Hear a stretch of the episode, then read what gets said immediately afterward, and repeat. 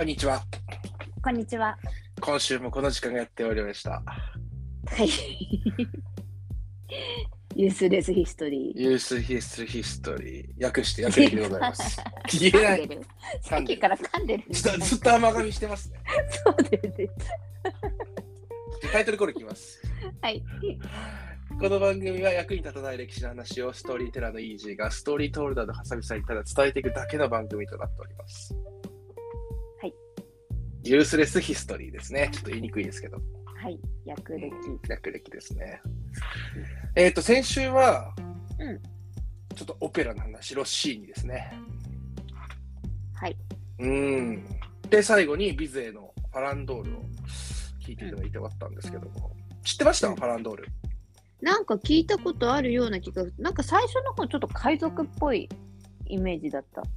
うーん。なんか海賊がなんか船の上でやってそうだけど、なんか途中からすごいちゃんとオーケストラっぽくなってきたなっていう感じうんでした。うん。でもオペラまあ、ちゃんだったあれ。とストーリーがあるからね、オペラ、オペラだうん。ね。あそうなんだ。でもなんかすごくない、そのうん A パート、B パート、全然違う曲なんだけど、最後一緒に演奏するって。で、うん一。緒に演奏しても音楽として成り立ってるっていうのはやっぱり、ビゼの天才っぷりが出るよね。うん。うん。で、うん今週からちょっと1800年代に入っていくんですけども、はい。で、ちょっと今日は2人の、まあ、うん。なんだろう、あー作曲家をちょっと紹介するんですけども、はい。と1800年代っていうとですね、えっ、と、まあ、本流のクラシックっていうのがベートーベンみたいなのがあって、で、うん。えっ、と、大衆音楽としてロッシーニっていうのがあったんですけど、うんうん実はね、もう一個流れがあって、うん。それが何かっていうと、サロン音楽っていう、サロンミュージックってやつなんだけど、うん。ハサミさん、サロンってわかります？あのさ、画家たちが集うところ。バカたち。画家たちじゃ画家。画家ね。ああ、でもまあそうだね。バカたち集ってどうする？バカたち。くまあ、画家もそう。うん、そう、うん。本当にでもそうですね。うんうんまあ、サロンって、あの当時のその進行、まあ、先週も出てきたけど、うん。うん先週というか、ベートーベンの時から出てきたけど、新興貴族ってうん。これ自分の屋敷の大広間を、うん。まあなんだろう、小さいコンサート会場みたいな感じで開放させて、でそこに音楽家とか、それこそ画家とか、あと詩人とかをこう集めて、小さいコンサートとか詩の朗読会とか、絵を飾ったりとかして、で、それをこう、あの、みんなでお酒を飲みただから、このアーティストでどうなのとかって品定めしているみたいな感じ、当時のサロンって。あへへえ。うん、えなんかこんな新しい芸術みたいな、新興貴族、貴族ってどういう字書くの？新しい？新しい、まあ、こう、何？興味の興みたいな字に貴族とか、あうん。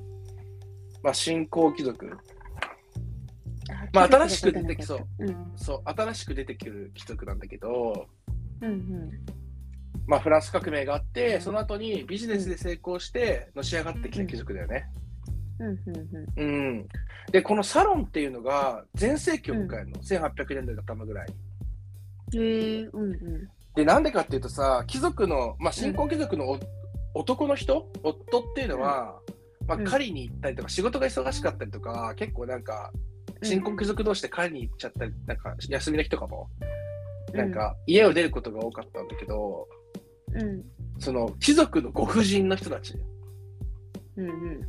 ご婦人方はサロンというものを持って、そこに若いイケメンのピアニストとかバイオリニストとか画家とかを呼んできて、外に行けない欲求不満をそこで満たしていくっていう。うんうん。のがうん。あの流行るんですよ。まあこれがサロンってやつだよねで、サロン音楽っていうのもここで出てくうるんですよ。んうん。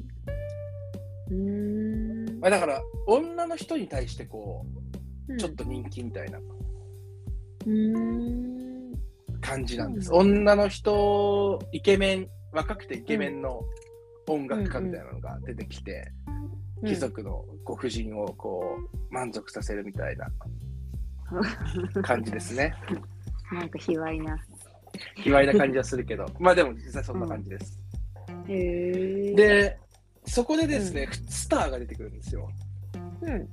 アイドル、イケメン、演奏家、スター。そうんそれが2人出てくるんです。しかも、一切違い。う1810年とうん1811年生まれ。うん。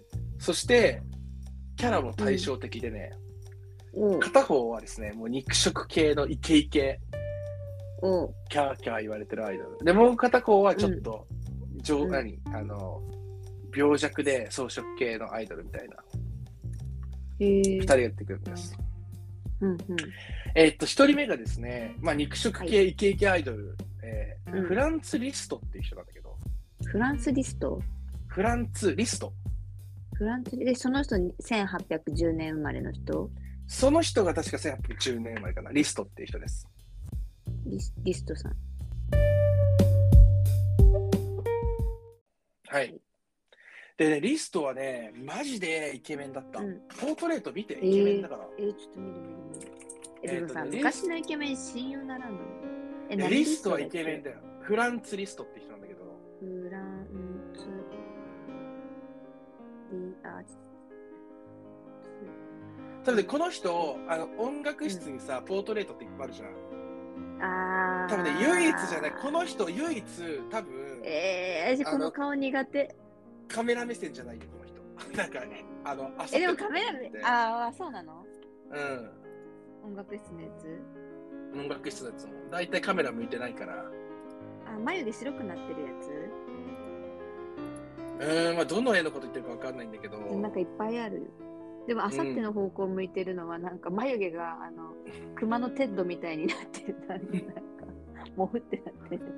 まあでもね、イケメン、まあ、うん当時人気絶頂っていうかもう、大人気え演奏家。この人、肉食なの？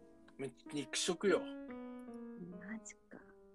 で、リストがね、やったのは何かっていうとですね、うんこの人初めてリサイタルってものをやるんですよ。人気すぎて。うんこの人ね、ピアニト。ストなの。ピアノがすごくうまい人。ピアニストっていう人ですね。ピアニスまあ、ベートーベンの時代にうんピアノっていうものが生まれて、ここで初めてね、うんピアニストっていうのが出てくるんだよ。ピアノだトけでいくみたいな。うんうんでリス、何？リストは一人の演奏家だけで行われるコンサートっていう、まあ、リサイタルってやつだよね。あ、それをリサイタルって言うんだ。そうそう、一人だけでやるっていう。うん、これをね、初めてやったのがリストなんですよ。え、じゃあ、え、オーケストラついてないってこついてないもう一人一人、この人だけ。とえー、ワンマンライブ。で、ワンマンライブです。めちゃめちゃ人気、それ。うんもうね、当時の女性に人気がやばくて、うん。女の子たちはもうね、キャーキャー言いながらも、そのリストの、うんまあ、リストって超絶技巧って言われてて、めちゃめちゃピアノがね、うまいんだよあ、そうなんだ。そう。で、うんもうなんかその当時のニュースとかにもなって、写真、何、新聞とかにもなってるんだけど、もうなんか、女の子興奮しすぎて失神しちゃうんだよ。ビートルズみたいじゃん。うんビートルズっていうか、しビートルズっていうか、マイケル・ジャクソンみたあな。なんか失神、興奮しすぎて失神しちゃう人が出るぐらいー。へえ。です。で、あとこの人がもう一個やった初めてのことっていうのは、うん。あのコンサートグッズっていうものを発売しました。おおおまあ今だと当たり前でやってるよね。なんかジャニーズとかもさ、なんかライブ行くとさ、グッズ売ってるじゃん。うんうん世界で初めてコンサートの時にグッズを売ったのはリストです。うん。へえう。ん。自分のプロマイド？プロマイドとかね、あと自分の顔が印刷されてるチョコレートとか、パッケージね。あとステッキとか、なんか帽子とかが売られてたみたいですけど、うん、ステッキとか。ちょっといけすかないね。うん。あ、でも、あ、かけてきた、かけてきたね。ちょっと画期ダメ的だったよここの顔本当に苦手かも。あ、本当。いや、イケメンだけどね、リストは。いやー、そうか。まあ、サロンからこういう人たちが生まれてくるんですよ。おー、なるほど、なるほど。うん。まあね、あのー超絶技巧っていうだけあってね、うんうまあこれから流す曲、一曲あるんですけども、ん。はい。あの、ラ・カンパネッラって曲なんですけど、知ってますかね？あ、あれ？それよくさ、流れるやつじゃない、カンパネラって、なんか、うん。なんかのドラマでもかかってたよね。てあかそういうドラマのタイトルあった気がする。うん、日本の。まあ、カンパネラって何かっていうとさ、あのイタリア語でさ、あのー教会の鐘のことだよね。おー。うん。まあ、教会がの鐘が鳴っているのこう、うん。表している曲です。へえで、ー。なるほど。本当にね、最初この曲を音だけ聞いたときに、うん、ピアノで一人でね、マジどうやって弾いてるか分かんなかった。どういうこと？腕手がいっがぱ、いありそう。うん。うん、3本ぐらいないと無理じゃないって思った。えー、だから、初めてこの曲聞いたとき、音だけで聞いたけど、うんえ、どうやって弾いてんのかちょっと見たいと思って探した記憶があった。まあ、当時 YouTube とかなかったからさ、えー俺中学校の時とかだから。うん。そうか。え、どうやって探したのそれ？うーん、なんか、うん。DVD かなんか見た気がする。藤子ヘミングかなんかの。おうー。ん。まあ今のピアニストもすごいこの曲好きでよく弾いて、藤子ヘミングが一番有名じゃないかな、多分。ラカンパネラがそう、あと辻信之さんとかもよく弾いてるよね。そうだね。知らんけど。あの、目が見えない。俺と同い年なんだけどさ。うん。ほう。存じ上げませんな。うん。有名な曲です。まあ、教会の鐘が響くような曲をですね、うんちょっと聞いていただこうかなと思います。うんうんうん。はい。うん。ラ・カンパネラです。じゃあお聞きください。はい。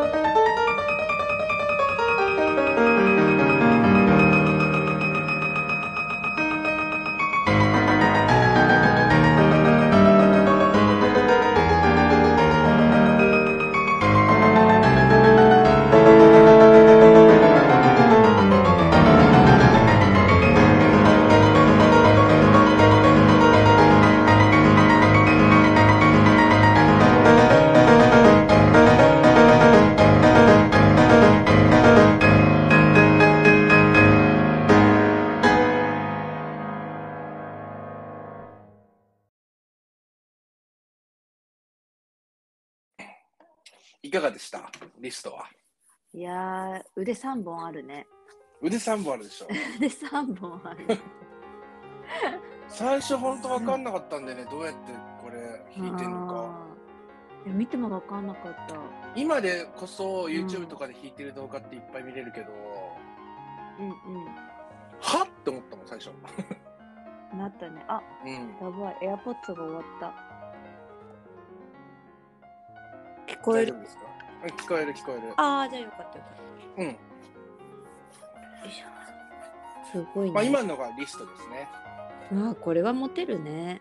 うんこれモテるよ。これモテるよ。こんなのイケメンがさ、うーん。なんか汗がすごい飛ぶんだって。なんかコンサートで。まあこういう曲ばっか弾いてるからね。で、なんかその時、その新聞のところにうん。出てたのが、その汗をうん。キャッチしたいんだよ、みんな。で、なんか香水の瓶かなんか持って、リストの汗を取り取ろうと頑張ってる女の人みたいなのが書いてあったりするんだよね。えええ、でも別にライブハウスなわけじゃないでしょ？みんなあ、まあ、うん。着席してちゃんとき、コンいやーサートホール？もうそんな感じじゃない。コンサートホールみたいな感じだけど、もうみんな近くに行って聞いてるって感じじゃない？多へえ、すごいね。分。まあそのぐらい人気だったわけです、このリストさんは。はあ、なるほど。うん。で、もう一人人気だった人がいて、これが、ね、リストの1年後に生まれた人で、うんうん。えっ、と、まあもう一人対局を直すのがですね、うんショパンなんですよ。ほう。で、ショパンもピアノの人でしょ？ピアニスト。ああ、そうか。うんリストと一緒で。うん。まあ、ショパンが人気になったのは、主にそういう、まあ、サロンなんだよ。サロンですごく人気になったうーん。の。で、何がこの時にあったかっていうとね、サロンでうん。めちゃめちゃピアノブームが起きるんだよね。大ピアノブーム。ほで、まあ、前からピアノっていうのがあったんだけど、この時に初めてできたのがグランドピアノってやつなんだよ。う。ほう。いろんなピアアノって形があって、いろんなけあの鍵盤もノ、うんうん、今88とかだけど、その形になったのはちょうどこの時代に今の形になったの、ピアノが。うーん。で、まあ、ピアノってもともとチェンバロって前も話したけど、チェンバロっていう弦をさ、鳥のうん。端軸でこう使って作った爪でこう弾いて音を出すんだったんだけど、うんうん。それだとあんまり音量が出ないんだよね。ほうほうほう。で音の強弱もつけられなかったから、うん。うん。で、ピアノっていうのは前も言ったけど、弦をハンマーに叩いて音を出すっていう方法だから、まあ、音の大きさも大きいし、うん。まあ、だ強弱をつけられたりするから、うん。まあ、コンサートでもすごく使われるようになって、ピアノってどんどん人気になってくるんだよ。うーん。うんで、もう一個流れがあって、うん。当時のその新興貴族、うん。新しく出てきた貴族ってさ、別にうん。すげえインテリだったわけじゃないのよ。うん、成り上がってきた人たちだから。うん。はいはいはい。だから、自分の娘をいい家に嫁がせたいっていうほ時に、アピールとして自分の娘にピアノを習わせるっていうのが流行るんだよ。お。で、ピアノが弾けるっていうのはお嬢様の証ってことなの、ここで。で、この時に、ベートーベンのエリーゼのためにが弾けるっていうのがまず目標なんだよ、最初の。ほうほうほこれでエリーゼのためってめちゃめちゃ有名なんだよね。その当時のう。うん。新興貴族の娘がピアノを習うっていうのがまあブームだよ。うん。今と変わらないっていう、そんなに。そうだね。なんか、お嬢様のうんうんうん。はピアノ習うみたいな。っていうのは、ここが最初なんだよね。うーん。なるでショパンはそれで人気になる。うーん。当時、ショパンを家に呼んで娘にピアノを習わせようとすると1時間いくらぐらいだと思う大体。え？ショパン来てくれるの？うんショパン生きてたからね、当時は。ショパン。10時間？うん今のお月謝が5、6千だもんね、ピアノって。まあそうだね。当時、1時間うんショパンに、うん。ちょっと娘にピアノちょっと1時間見てよみたいな。うんうんて。かまあ30分単位だったらしいんだけど、実際は。だから30分いくらかみたいな。おー。え、1万とか？まあそのぐらいだよね、大体ね。でも、うん。ショパンは大体一30分7万5千円だって。やば高いよね。1時間15万円じゃん。うん。で、1日5人とか見るんだよ。大金持ちじゃん、も大金持ち、めちゃめちゃ金持ちだよ、ショパンって。う。すごっ。なんだけど、ショパンってね、めちゃめちゃ浪費家だったらしくて、あ、そうなんだ。すげえ見えっ張りだったんだって。あで、超高級馬車とか買って、超高級住宅に住んでて、ー。うん。まあお金持ちだからね。はあ。だから見た目とかはリストの方がそういうキャラっぽいんだけど、実はショパンの方が見えっ張りだったっていう。ショパンね。なるほど。リストはね、そんなにお金をもううん見えとかでやんなくても、そもそもイケメンだから、そんなことしなくて、困んない、ね。どっちかっていうと、もうそう困んなくても不倫ばっかしてたみたいな感じらしくて。ああ。うん。不倫しまくって、悪さとかもめちゃめちゃしてるんだけど、それも隠さないみたいあな。で、あ、ごめん、本当にみたいな感じで謝るから、あ。うん。に憎めないキャラだったらしいんだよね、リストって。おお、そうなんだ。うん。でもなんか、ショパンはどっちかっていうと、うん。あの、あんまり主張も強くないけど、すごい見えっ張りでみたいな。うん、なんか闇深そうだもん、ショパン。まあね、確かに闇深いかもね。まあ、というわけで、ちょっとショパンは2曲流そうかな。うん。うん。1曲目はね、有名な曲で、英雄ボロネーズっていう曲があるんですけども、英雄ボロネーズ？うん。ショパンの曲ですね。うん。美味しそう知。ってます？ね。わかんない。ボロネーゼでしょ、ボロネーゼ、それは。そう英雄ボロネーズ。はい。って曲があります。はい。なんで、まず1曲目はショパンからですね、英雄ボロネーうんズ、ちょっと聞きお聞きいただきましょはい。う。では、英雄ボロネーズです。はーい。「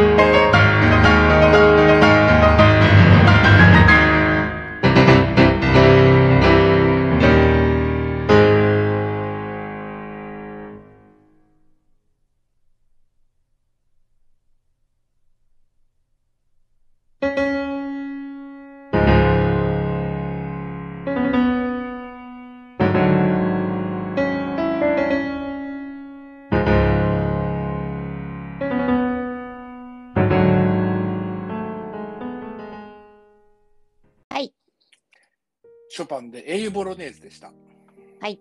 はい。いや、リストもショパンもね、まあ、人気だったんですけども、うん。まあ、やっぱりなんか同い年じゃないけど、1歳差でこういう有名な人が2人出てくるっていうのはすごいよね。しかも両方ともピアニストっていう、うん、うん。運命を感じるよね。うん。まあ、大人気だったんだけど、リストもショパンも両方とも共通して言えることが、共通してることがあって、実は。うん。これね、2人ともだったっていうことなんですよ。あ、そうなんだ。そう、めちゃめちゃモテるんだけど、生涯独身だったの、2人とも。え、ショパンもモテるの？ショパンもモテるね。やっぱなんでモテるでしょ。だってもうピアノだよ。うん。うん。うん、そりゃモテんじゃない？サロンでも大人気だったからね。え、あーでも、うん、なるほど。うん。お金、お金持ちだしさ。ピアノめっちゃうまいしさ。それはモテるでしょ。でもなんか結婚してないっていう、何なんだろうね、じゃあ。ねうん、モテるもいろいろあるね。まあ、もそうだね。結婚はしてないんだけど、で、うん二人ともスーパースターだったんだけど、ショパンっていうのはですね、はい。あの、まあ、サロンでマリー・ダグ伯爵夫人っていう、まあ、サロンの主催者がいるんですけど、うんまあ、マリー・ダグ伯爵っていう、まあ、貴族の、新興貴族の人がいて、その奥さんね。うんうん。で、ここのサロンで出会ったジョルジュ・サンドっていう人がいるんですけど、この人とショパンは出会います。ジョルジュサンドってなんか聞いたことあるジョルジュ・サンドってね、うん。なんかね、作家みたいな感じ。作家かな？小説家？あ作家。うん。へえ。でね、この人実はね、リストの元カノなんだよ。え、うん、え、え、あ、そっち？やばくない？ジョルジュ・サンドってすごくない？だからも、リストのうん元彼か。元カノか。リストの元カノがジョルジュ・サンドで、で、別の人と結婚したジョルジュ・サンドとショパンが浮気してたの？浮気してたわけじゃなくて、リストとは結婚してないんだけど、まあだから、リストと昔付き合った人が、その後ショパンと付き合うんだよ。すごいよね。兄弟だ。そうなんだ。え、そう。そっか、え、そんな近場にお互いを、お互いのこと知ってんの？リストと。知ってると思う、知ってると思う。へえ。で、うんうん。あの、まあ、ジョルジュ・サンド自体は結構フェミニストって感じ。男装して結構女性の権利を主張する本を書いてるような人なんだけど、うん。このね、ジョルジュ・サンド自体は結構肉食系の人でさ、逆にそのサンドの方がショパンにめちゃめちゃ猛烈なアタックして、ショパンを落としていくんだよね。へえ。で、うん。ただショパンもさ、サンドも、ジョルジュ・サンドもうんパリだと結構有名人で2人とも、うん。めちゃめちゃパパラッチみたいなのがいっぱい来るんだよ。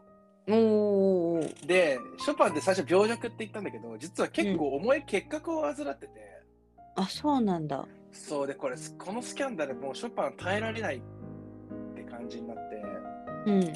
逃避行するの。え？スペイン、スペインへ。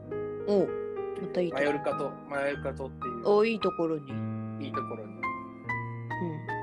まあ、結核で様子、何？うん。あの、静かに暮らしたいっていうので、うんうんでも着いたら結構結核をこじらせちゃってさ、うん。えショパンがね。うん。うん。で、サンドが結構ずっと献身的なシェアを続けるんだよね。おい、人妻なのに？いや、人妻じゃないよ、サンド自体は。ああ、違うんだ。あ、あ普通のそ人？結婚はしてない。元カノだっただけ。結婚はしてない。リストとはうん。あ、違う違う。なんかリストのの後に誰かのなんか夫人になったのかと思ってた。あの、別にマリー・ダグ伯爵夫人の娘、なんかそこで出会ったってだけで。ああ、なるジョルジュ・サンほど、ね。ドとマリー・ダグ伯爵夫人っていうのは、はい。あの、うん。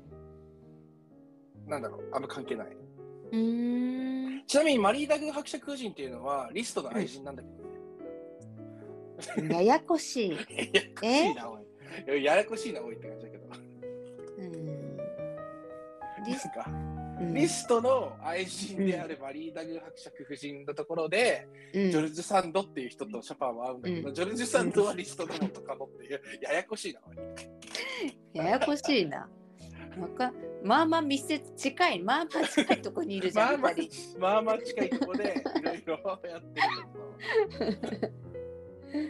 なるほどねうん。うーんそう。で、あの、うん。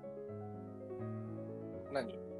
あの、逃避行っていうか、その、マヨルカ島に行くんだけど、うんうん。うん。まあ、結果がどんどん悪くなっていっちゃうんだよね。そうなんだ。そう。で、まあ、結局、ショパンってサンドとは10年くらい同棲してたん,、してたんだけど、うん。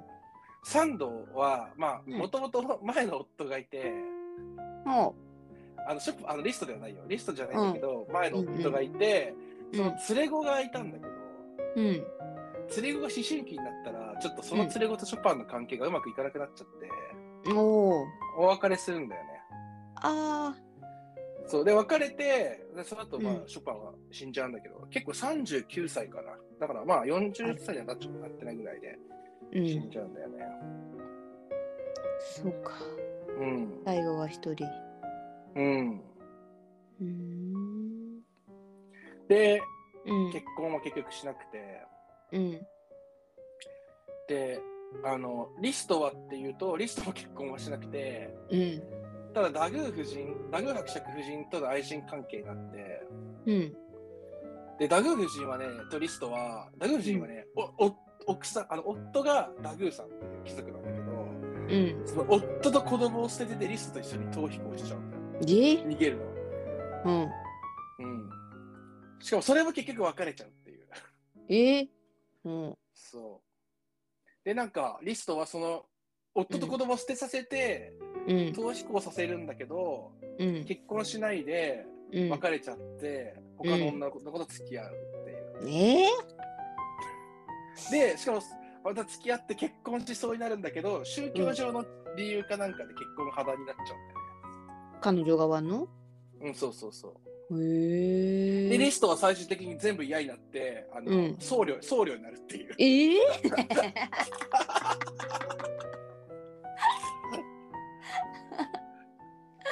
もうだから正規のプレイボーイイケメンから一転、うん聖職者になるっていうね。へえなんか寂聴さんみたいだね。まあ、そんな感じかな、確かに。へえ。で、まあ、おダグー夫人とうんの。間には3人子供がいるんだよね。ええ。だから結婚はしないっていう。ほ前澤さんみたいだよね。う。前澤さんって誰だっけ？あの、ゾゾタウンの。ああ、い久しぶりに出てきたね。子供は認知してるけど、結婚とかはしないみたいな。あ子供いるんだ、前。前園さん。そうそうそう。前園さんは、前園さんは違う人で。え、で誰前だ園さんはサッカーの人だ 前澤さんね。あ前澤さん。で、このリストとダグー夫人の間に出てくる子供は、この後出てくるから、また、ちょっと別の話で。あ、そうなの？うん。へえ。まあ、えっ、と、今週は最後にですね、うん。ショパンの曲を流そうと思うんですけども、その、うんマヨルカ島でね、えっ、と、うんずっと静養をしているんだけど、重い結核がどんどんどんどん悪くなっていって、うん。で、その逃避行中ね、マルマヨルカ島ってね、ずっと雨が降ってたの、割と。うわ、最悪じゃん。で、あの、サンドがね、ショパンを修道院かなんかに残して買い物に出かけるんだけど、うん。帰りにうんマヨルカ島に嵐が襲ってきてて、うん。サンドは帰れなくなっちゃうっていうのがあったのね、うんうんうん修道院に。うん。で、一人の修道院に重い結核の状態で残されたショパンが、うん。不安の中、サンドの帰りを待っている時に、うん。この曲、まだ作曲したばっかりのこの曲を弾いて待ってたっていうストーリーがあるんだけど、うんうん。まあそのマヨルカ島の雨をモチーフに作った曲ですね。聞聞いたことあるかもしれない。ショパンで雨だれっていう曲なんだけど、雨だれ？うん。今週はこの雨だれで終わりにしようかなと思ってます。うんもうちょっと日本語訳あった？あったんじゃないかな。はい、あ、まだれ。雨だれという曲になります。へえはい。わかりました。じゃあ、今週はこの雨どれで、えーはいお別れということで、はい。また来週です。はーい。ありがとうございました。ありがとうございました。